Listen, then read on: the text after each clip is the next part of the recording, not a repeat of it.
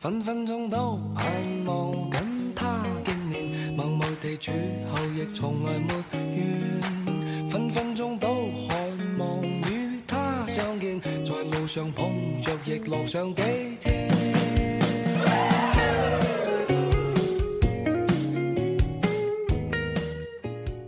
Hello，你好，我是小满，欢迎收听新传随身听的第一期播客。之所以选择《初恋》这首歌作为我们今天的开场曲，不单单是因为我个人最近比较喜欢听哈，也是因为想要切合今天的话题。如果说这门学科对你来讲呢，像是一个刚刚认识的陌生人，那希望通过我这个媒婆对他的介绍与剖析呢，可以帮助你了解他的前世今生，会对传播与传播学这个学科有初步的认识。进而呢，更好的了解他，甚至呢是爱上他。那话不多说，我就开始介绍他吧。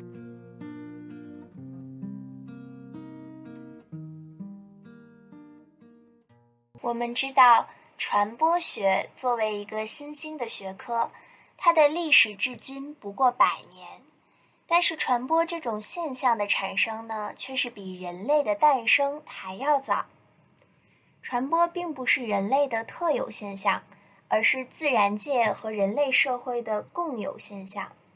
一般说来，动物传递信息的常见方式呢，有发光、气味、超声波、动作、声音这几种。比如，萤火虫夏天发光求偶，小狗狗通过气味来选择朋友和划定自己的领地，通过叫声呢来与同类交流。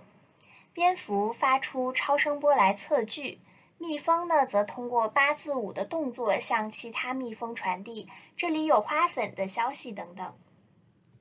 但动物传播与人类传播呢有着本质的区别，动物传播只是对自然界的一种被动适应与本能反应，而不能对自然界和自身进行能动的创造性的改造。而人类传播呢，正是在动物传播的基础上进化和发展而来的。从传播学的角度来说，语言的产生是完成从动物传播到人类传播巨大飞跃的根本标志。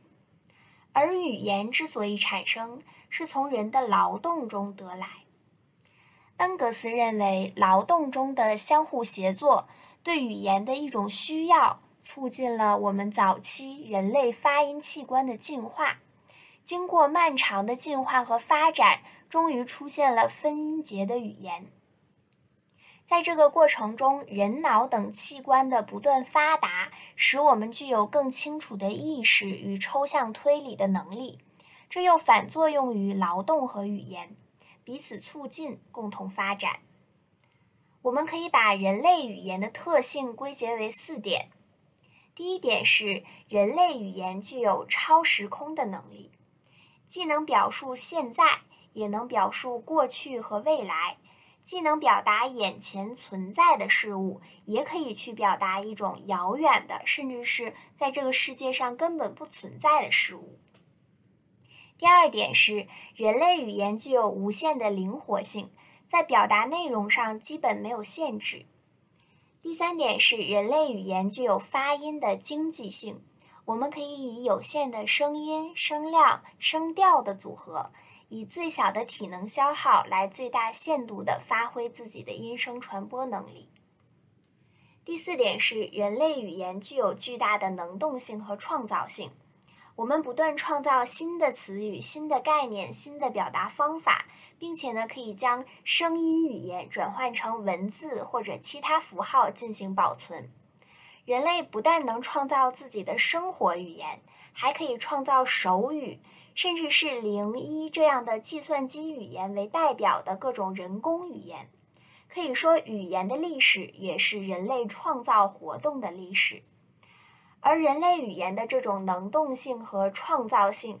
正是人类语言区别于动物界信号系统的最本质特征。我们刚刚所说的这个语言还没有完全成型的时代呢，距今大概是有一千四百万到两百万年了。关于语言的起源呢，除了刚刚所说的这种劳动起源说，还有魔声说、感叹说等等。感兴趣的朋友呢，可以去做进一步的了解。语言的产生是真正意义上人类传播的开端。从语言产生到今天的信息社会，人类传播本身呢，经历了一个非常漫长的发展过程。传播呢，是要通过一定的媒介手段或工具来进行的。我们根据媒介产生和发展的历史脉络呢，可以把迄今为止的这种人类传播活动分为以下的几个发展阶段。第一个是口语传播时代，它又称为说话和语言时代，它起源于四万年前，随着语言的产生而开始。第二个呢是文字传播时代，又称为书写时代，是从三千五百年前随着文字的产生而开始。第三个阶段呢就是印刷传播时代，它起源于十四世纪的中叶。随着近代传播工具的诞生而开始。第四个阶段呢，就是电子传播时代，我们又称为大众传播时代，它开始于十九世纪的中期。最后一个时代，也是我们现在所在的时代呢，是网络传播时代，它开始于二十世纪的八十年代，随着互联网的诞生而开始。在我们之后的播客中呢，我会对这些时代做进一步的说明和解释。那今天呢，我希望大家注意到，我刚刚所说的这个历史进程的划分呢，它并不是各种媒介依次取代的过程，而是传播媒介不断丰富、依次叠加的进程。怎么理解这句话呢？我们举一个例子。在文字传播时代，我们依然开口说话。我们开口说话，就是还依然存在着口语传播。只不过我们在文字传播时代发展了新的媒介，那就是文字。我们不仅开口说话，我们还发明了文字，用文字来记录、表达我们想要传递的信息。那同理，在印刷传播时代，我们既用口语传播，同时也用文字传播。不仅如此，我们又发展出了新的媒介，是印刷机。我们利用印刷机呢，去印刷，去把我们想要传达的信息呢，更加广泛的传播出去。所以说，这个过程是人类使用媒介不断丰富的过程，同时呢，它也是社会整体的一个大的信息系统不断发达、不断去复杂化的历史。希望各位呢，在阅读的时候注意到这一点。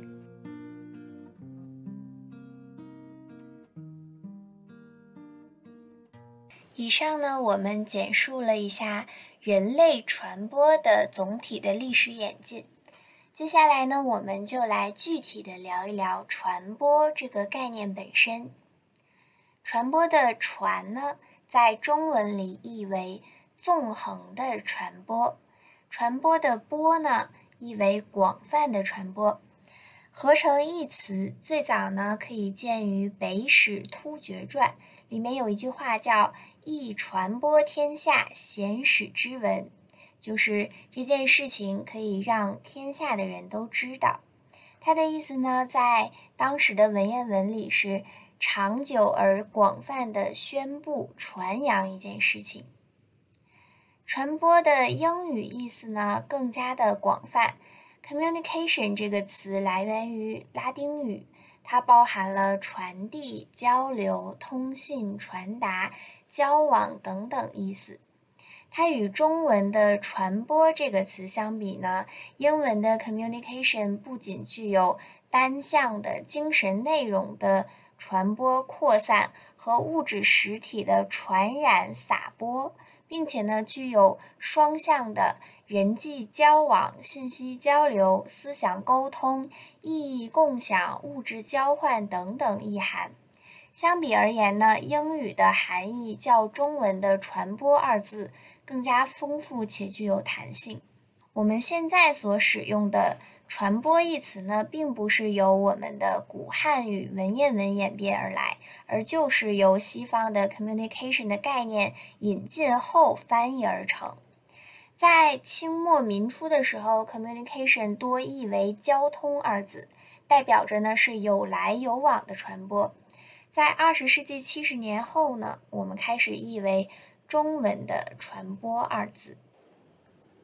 正如信息、空间、时间、爱情这一类人们常常用的概念一样，尽管人人都会用这些词，但是如何对这些词做出一个界定与说明呢？反而很困难。这里呢，我们首先引用郭庆光老师在《传播学教程》第二版中的一个整理方式。首先呢，从社会学的角度来看传播。美国社会学家库利在一九零九年的《社会组织传播》一章中提出，传播指的是人与人之间的关系赖以成立和发展的一种机制。库利作为社会互动理论的创始人呢，他突出强调了传播的社会关系性，把传播看作是人与人之间。关系赖以存在和发展的基础。第二，我们从符号学或者是语义学的角度来看传播。美国符号学的创始人皮尔士在一九一一年《思想的法则》中提出，传播及观念或意义的传递过程，而观念或者意义呢，只有通过像。也就是符号才能得到传达。皮尔斯呢，从符号学的角度强调，符号是精神内容的载体，它在传播中起到了特殊的作用。第三个呢，我们从信息学的角度来看传播的概念。美国传播学者施拉姆在一九五四年《传播是怎样运行的》这本书中提出，当我们从事传播的时候呢？传播至少要包含三个要素，也就是信源、讯息和信速。所谓信源呢，就是信息的发出者，也是传播者；讯息呢，就是我们想向他人表达的信息；那信速就是讯息的接收者，也就是受众。综上呢，郭庆光老师把传播的定义总结为：传播是社会信息的传递。或者说是社会信息系统的运行。此外，刘海龙老师在《范式与流派》的第一章中提出了传播的六种话语。所谓六种话语呢，分别是：传播是传递，传播是控制，传播是游戏，传播是权利。传播是撒播，以及传播是共享和互动这六种话语，我们呢来一个一个的去讲解。第一个，传播是传递，这就是一种传递观，认为传播就是讯息的位移。这种观点呢，强调了讯息，也就是内容的客观性，但是呢，把传播的行为简单化。忽视了信息的解码、编码的复杂性和传播所具有的社会意义，它具有传者为中心的色彩。第二种叫做传播式控制，这种话语呢，强调传播通过控制信息以及控制信息的传播效果，进而实现对民众、对社会的控制。他认为传播本身具有非常强大的社会作用，同时呢，传播也能产生巨大的传播效果。但是这种话语呢，忽略了受众本身具有的主观能动性，使传播关系处于一种不平等的状态。第三种观点叫做传播是游戏，他把传播看作是一种有规则并且超功利的自愿性活动。强调受众的自愿参与，拓展了传播功能的范围。比方说，我们自愿去为我们喜欢的美剧去做字幕，自愿去加入一些社团，加入一些超话，为我们喜欢的明星打 call。我们本身是非功利性的行为，目的呢就是为了获取我们自我的满足与快乐。但是这种观点呢，它的缺点就是过于的理想化、非功利，很容易呢被权力入侵，进而失控。之前的一个饭圈的问题就是很好的一个例子。第四点呢，就是传播是权力。这种话语强调的呢，不是传播的直接操纵。我们所谓的传播的直接操纵，那就是传播是控制那一个观点了。所谓传播是权力呢，它是一种隐性的控制，是隐藏在我们文化和语言中存在的不平等的关系。这种不平等呢，它是隐藏住的，往往是以。常识、习惯，或者是文化，甚至是比较客观的知识、真理的形态来出现。可以说，我们每个人都要依靠这种权利形成的一种所谓意识形态，来形成自己的一个世界观。每个人呢，都正是这个权力体系中的一部分。大众传播在这种无形的权力网的建立中呢，起到了重要的作用。这种隐性的权利呢，往往在统治阶级对于经济政治资源的控制，导致大众传播中隐藏着一些看不见的权力的控制。具体的呢，我们可以去参考，比如说阿尔杜塞的意识形态国家机器的概念，嗯，默克海默和阿多诺的文化工业理论，葛兰西的意识霸权。还有霍尔的解码编码，以及福柯的话语理论等等，这个呢，我们会在之后的一些话题中去探讨的。接着呢，第五种观点就是传播是撒播。什么叫撒播呢？它就是指让受众具有自由解读话语的权利。这里呢，读者与作者是完全平等的地位，读者和作者呢平起平坐。作者并不享有特权，他强调传播内容的多义性以及受众的主观能动性，反对传者中心主义，强调受众的多元解读。第六种呢，就是传播是共享和互动。这种观点认为，传播是彼此平等的交流和对话。在传授双方获得相互理解和共识的基础上呢，进行平等双向的共享。我们在传播过程中不断寻求共识，但是这种想法呢，还是过于的理想化，在实际生活中呢，得不到真正的满说完传播的定义，我们来梳理一下传播的基本特点。由于郭庆光老师将传播的定义总结为：传播是社会信息的传递或社会信息系统的运行，因此传播的特点本身也就代表了人类社会传播的基本特点。首先，我们讲传播，社会传播是一种信息共享活动。这里的共享意味着社会信息的传播具有。交流、交换和扩散的性质。第二点是，社会传播在一定的社会关系中进行，同时呢，又是一定社会关系的体现。施拉姆曾经说过，传播 （communication） 一词呢，和社区 （community） 一词有共同的词根，这并不是偶然。没有传播，就不会有社区；没有社区呢，也就不会有传播。所谓社区，就是由地缘关系和社会关系构成的共同体。传播既产生于一定的社会关系，同时呢，社会关系也是人类传播的本质属性。通过传播，人们保持或者改变既有的社会关系，并建立出新的社会关系。第三点，从传播的社会关系性而言呢，它是一种双向的社会互动行为。这就是说，信息的传递总在传播者和传播对象之间进行。在传播过程中，传播行为的发起人，也就是传播者，通常呢处于主动地位，但传播对象，也就是受传者，并不是单纯的被动角色，它可以通过信息反馈，进而来影响传播者。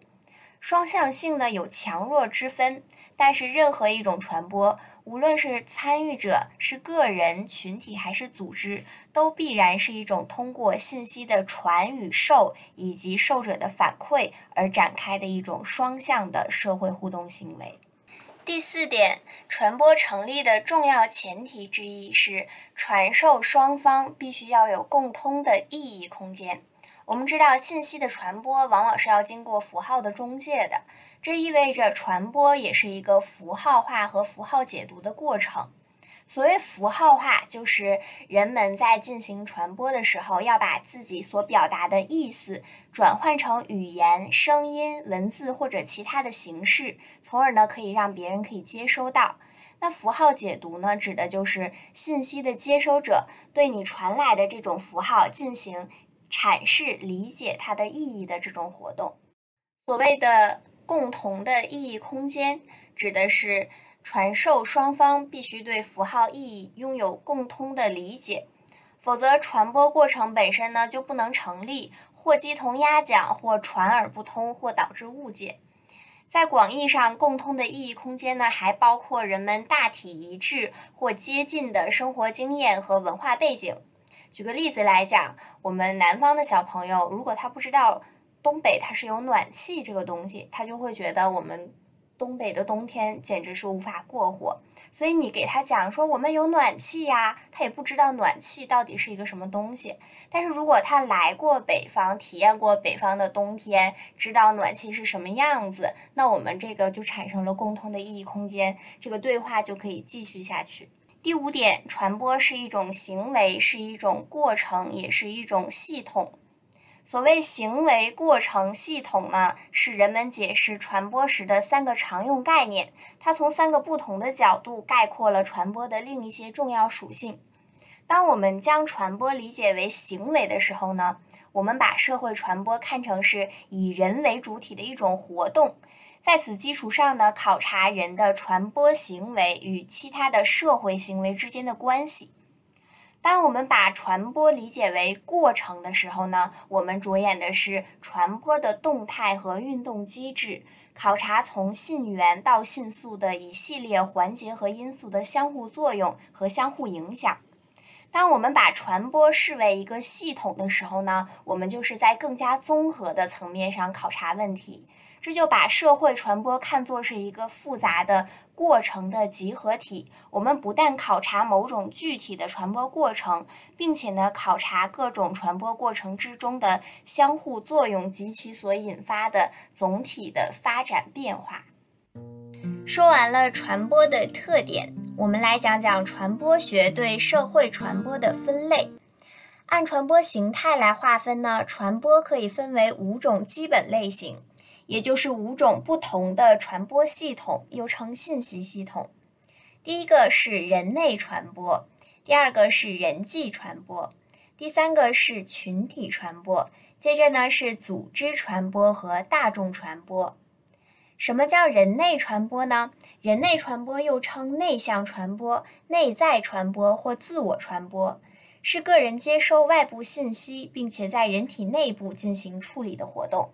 我今天想你了，但是呢，这件事情我没有跟任何人说，我只是在心里默默的想，那就是进行了人内传播。第二个人际传播是由两个个体系统的相互连接所形成的新的信息系统，它指的呢是个人与个人之间的信息传递。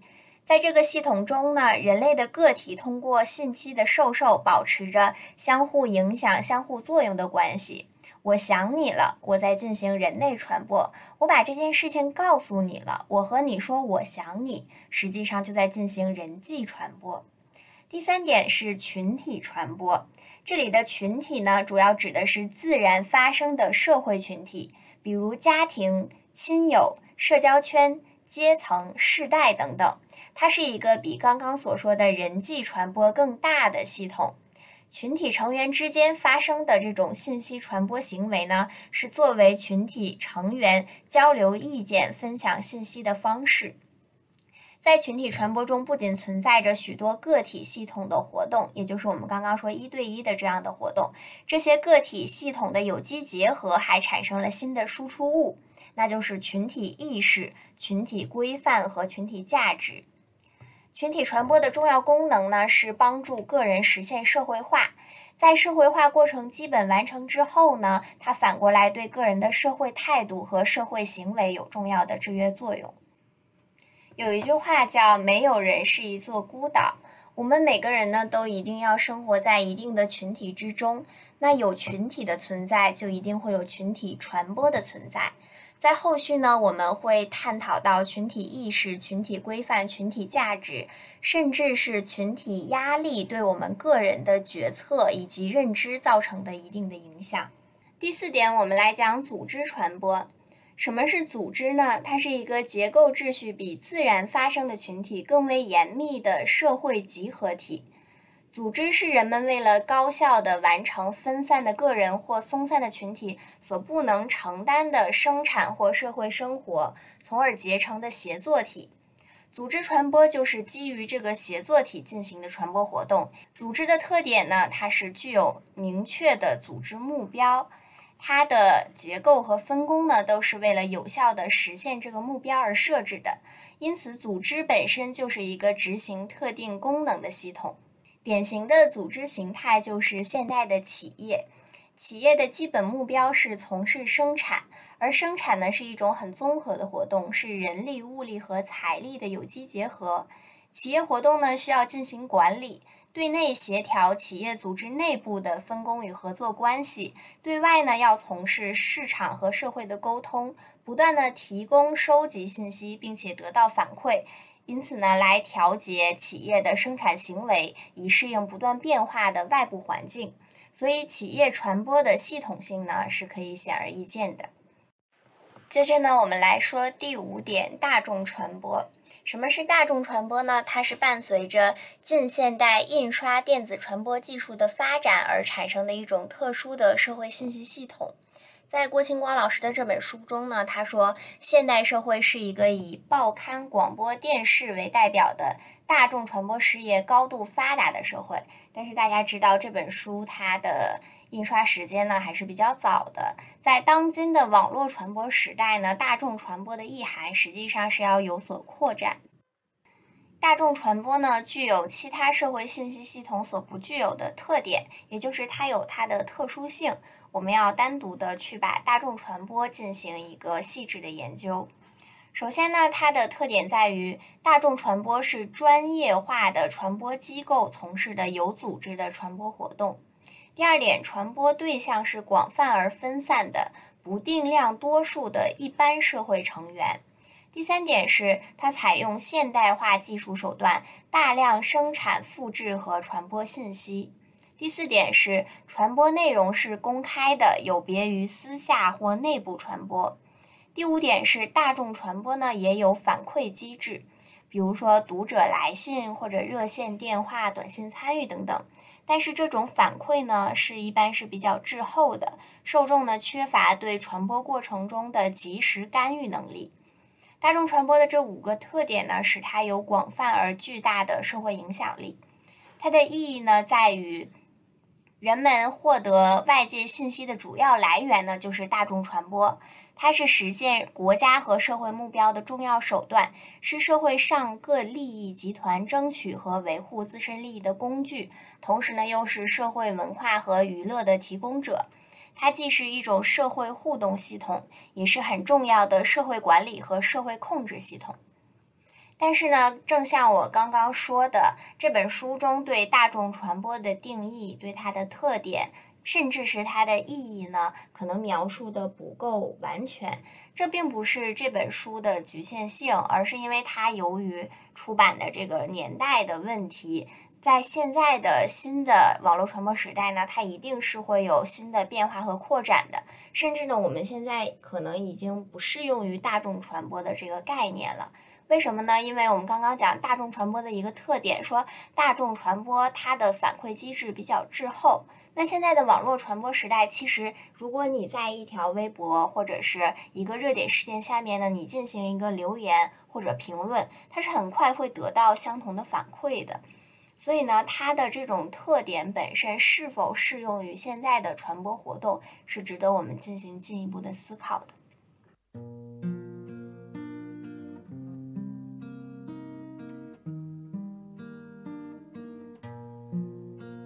说完了传播的五种分类，接着呢，我们来简述一下传播学作为一门学科它的起源与发展。正所谓社会科学的诞生，就是为了解决社会问题。传播学相关的社会学科，如同社会学、人类学、心理学呢，都是在十九世纪逐渐的产生了。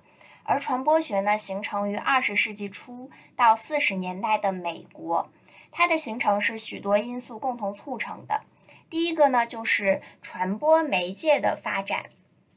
由于一个学科的诞生，它是社会的产物。随着电子媒介技术的发展，媒介增加和社会影响力的不断扩大，使许多社会科学家呢越来越关注信息与传播的问题，从而呢，他们从各自的学科背景出发来研究这些传播的问题。第二个因素呢，就是当时的社会历史环境。那个时候呢，是世界范围的战争与革命正在频发的时候。在二次世界大战中呢，交战双方利用了各种传播媒介进行了大规模的宣传活动。这种宣传呢，对战争的进程产生了重要的影响，使社会科学家对传播，尤其是大众传播在战争和社会变革中的作用产生了强烈的关心。对宣传的研究成了这一时期的热点课题。第三个因素呢，就是传播学之母，也就是社会科学的综合的充分发展。就像我们刚才所说，与传播学有许多衔接点的一些社会科学，比如新闻学、心理学、社会学、政治学、人类文化学等等，都有了充分的发展。它为传播学提供了相当充分的理论和研究方法的基础。说完传播学的形成因素呢，我们来说为什么传播学诞生在美国呢？首先，美国是当时世界上传播事业最发达的国家，它为媒介和传播研究提供了最合适的环境和社会条件。它也也是二战中唯一一个没有本土战的国家。第二点是在一九三三年的德国纳粹党执政后。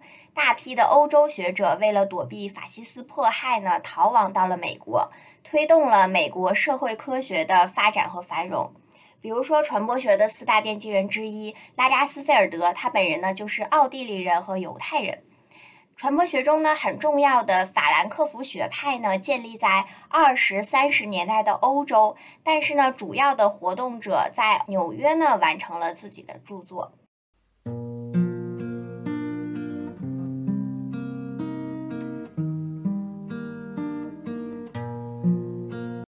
对于传播学的历史，我们暂且说到这里。最后，我们来探讨一下传播学的学科性质。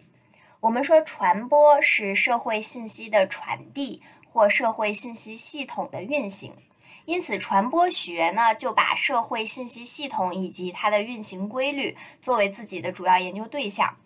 这样呢，就给自己确定了这样的任务。就是说，传播学必须要通过对系统及其各部分的结构、功能、过程以及互动关系的考察，来探索、发现、克服传播障碍和传播隔阂的科学方法，找到社会信息系统良性运行的机制，由此呢来推动社会的健全发展。这样的任务呢，也决定了我们传播学的学科性质，就是社会科学与应用科学。首先，作为社会科学，传播学研究的焦点呢，始终是人以及人在整个社会信息系统中的主体活动。传播学呢，同样也探讨信息技术，但是呢，它并不从事纯粹的技术开发。技术开发呢，就属于信息工学的领域了。传播学所关注的呢，是信息技术发展中产生的社会影响问题。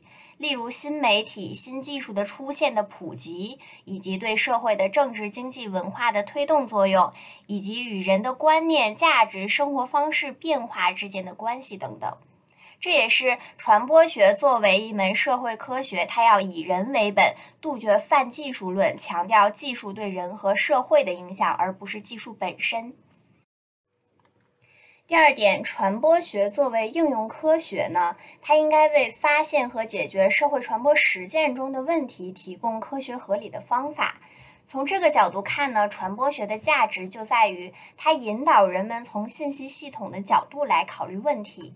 比方说，当人际传播中出现传播隔阂的时候，传播学可以帮助我们去分析这种隔阂产生的根源，到底是在于自己还是在于对方？是传播内容有问题，还是传播渠道有障碍，或者是我们的传播方法不当呢？当企业组织的经营出现困难的时候呢，传播学的视角把我们引向了企业的信息系统。是企业内部管理的各个环节不健全，还是企业的市场把握存在误区？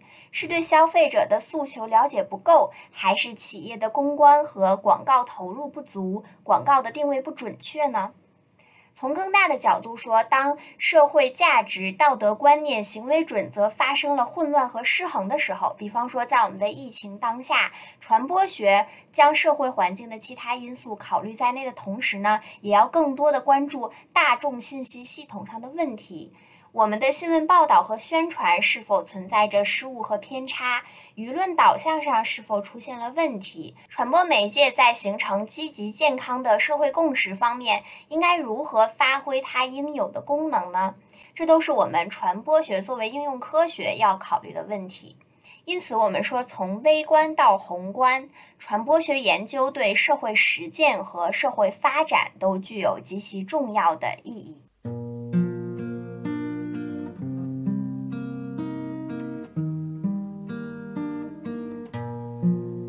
最后呢，请你和我一同回顾一下我们今天都讲了些什么。首先，我们简述了动物传播，人类传播呢就在动物传播的基础上产生。我们发展出了语言，从亲身传播时代步入了口语传播时代。接着，我们从口语时代逐渐发展到文字传播时代、印刷传播时代、电子传播时代，乃至今日的网络传播时代。接着，我们对“传播”这个词本身进行了探讨。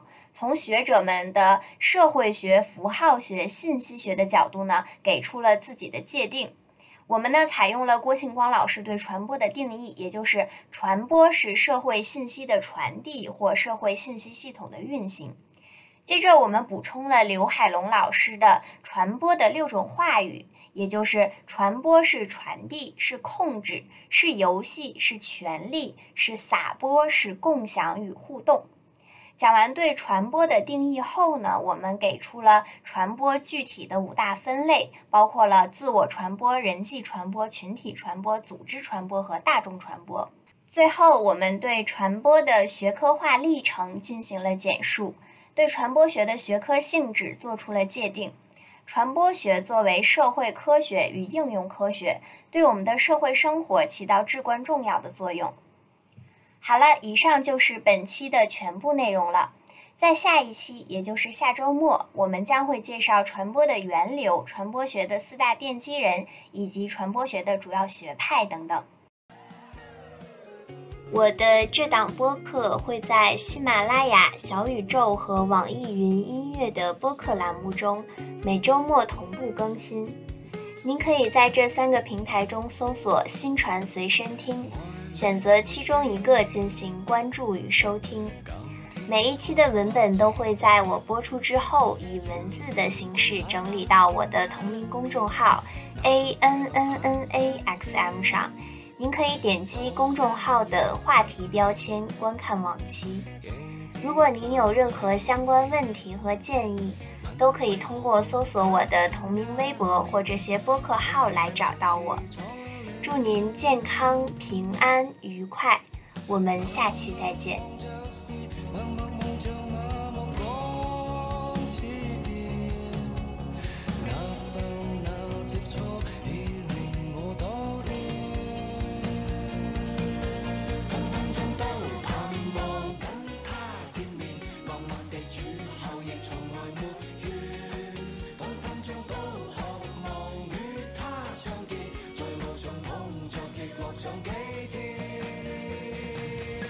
的感觉飘上面，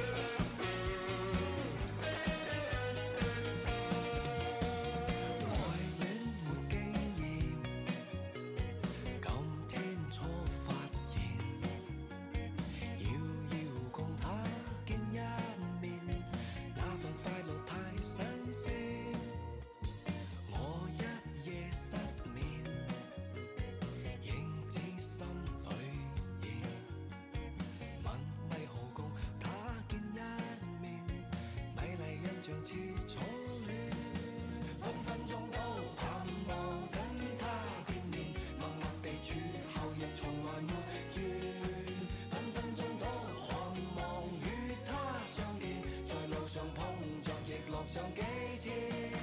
分分鐘都盼望跟他見面，默默地處後亦從來沒緣。分分鐘都渴望與他相見，在路上碰着亦樂上幾天。輕快的感覺飄上面，可愛的一個初